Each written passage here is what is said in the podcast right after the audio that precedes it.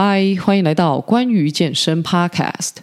这节目呢，是为了我工作室的客户们所制作的，有点像是课后的补充说明。因为通常呢，实体课程只有一个小时，再加上我是一次对三到四位哦。上课的同时，要把相关的知识啊、训练的逻辑，或者是解释迷思啊这部分啊做好，其实时间是很不够的。所以呢，我才会想要做这个节目，把一些大家应该知道的啊，额外在这里跟各位做分享。那我知道，把节目放上来，一定会有其他不是我客户的这个听众会听到。所以这集我想要先做个自我介绍，让大家稍微知道我的背景，知道我是谁。那之后，如果你有相关的问题，或是有要在 IG 上面做互动哦，也可以比较知道怎么样称呼我。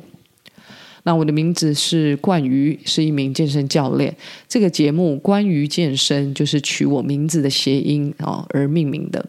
那我的英文名字呢叫做 Graham，也是一样，从我的啊名字衍生出来。那目前我在台中有一个实体的教学空间，那专门呢就是在教小班制的健身课程啊。另外呢，我这个教练的职称这个 title 哦，也适用在我另外一个领域的工作。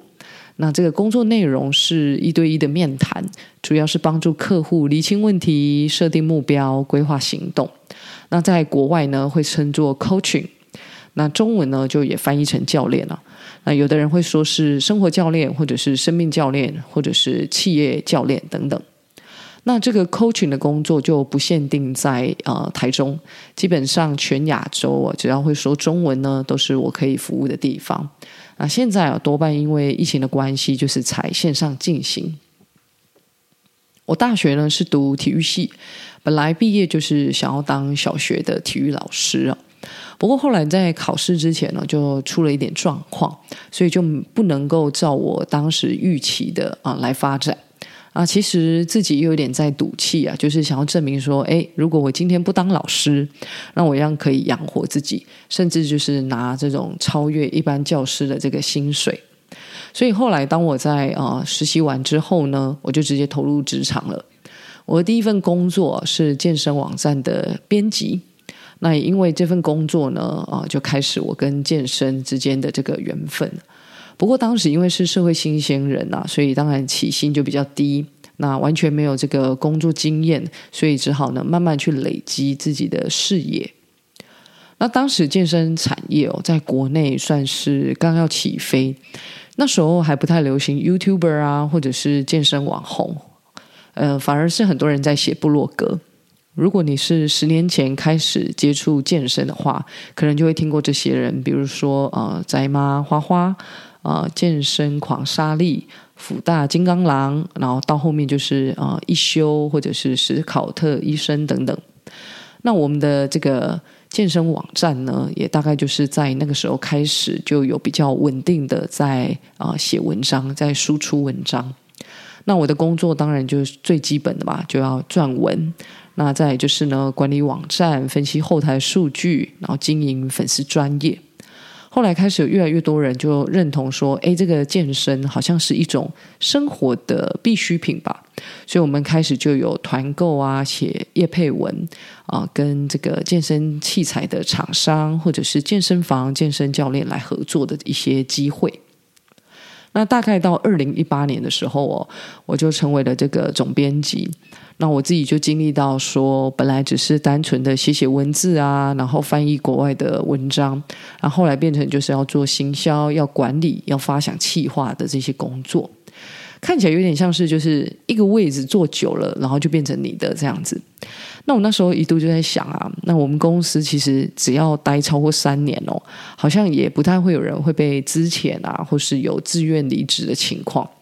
那也许我就会像他们一样，就持续的在这边做下去，也没有不好，感觉蛮安稳的。那结果很明显的就是没有照我这样子想的来发展嘛。啊，我现在之所以能够成为教练啊，在这里录节目给大家听，就是因为我们公司后来哦，就主动的解散了我们的这个部门。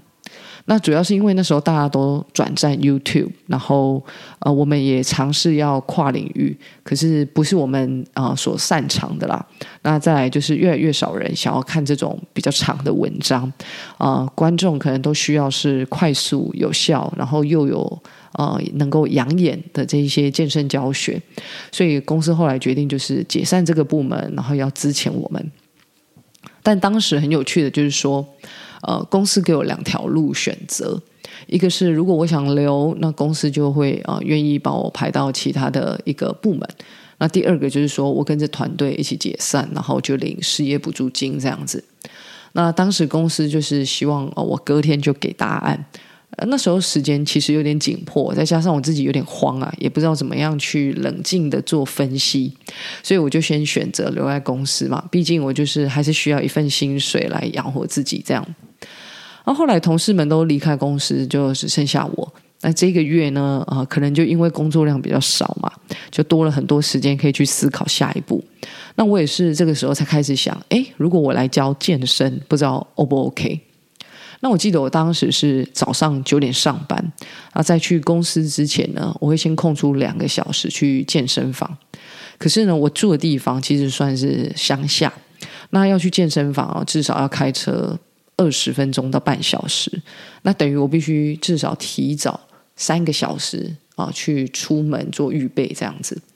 那我等于是每天早上六点就起床，然后开车去健身房，然后健身啊盥洗完之后再去上班。那现在想起来，我真的觉得非常累耶，就是我那时候怎么有这个毅力每天这样早起呢？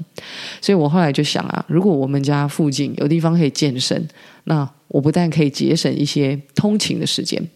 那再加上我自己写文章，我自己训练这么久，可以说是稍微懂健身，说不定可以利用这一个场地，然后呢，尝试就是啊、教学赚一点外快，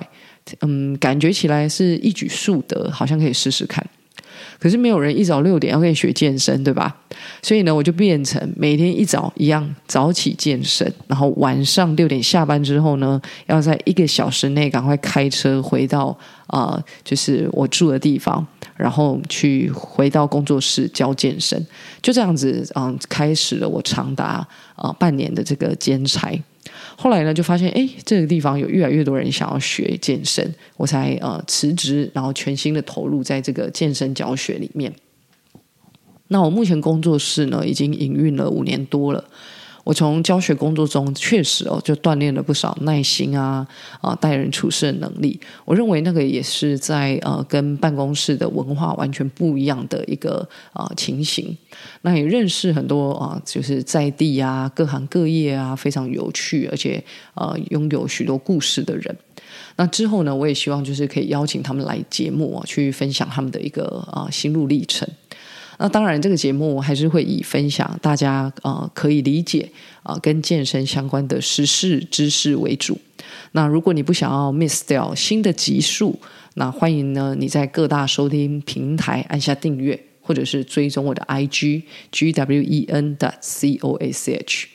那以上呢是我的简介，谢谢你愿意花时间听完这一集来认识我。那如果你还没在 Apple Podcast 给这个频道评分，也麻烦大家动动你的手指支持鼓励我一下。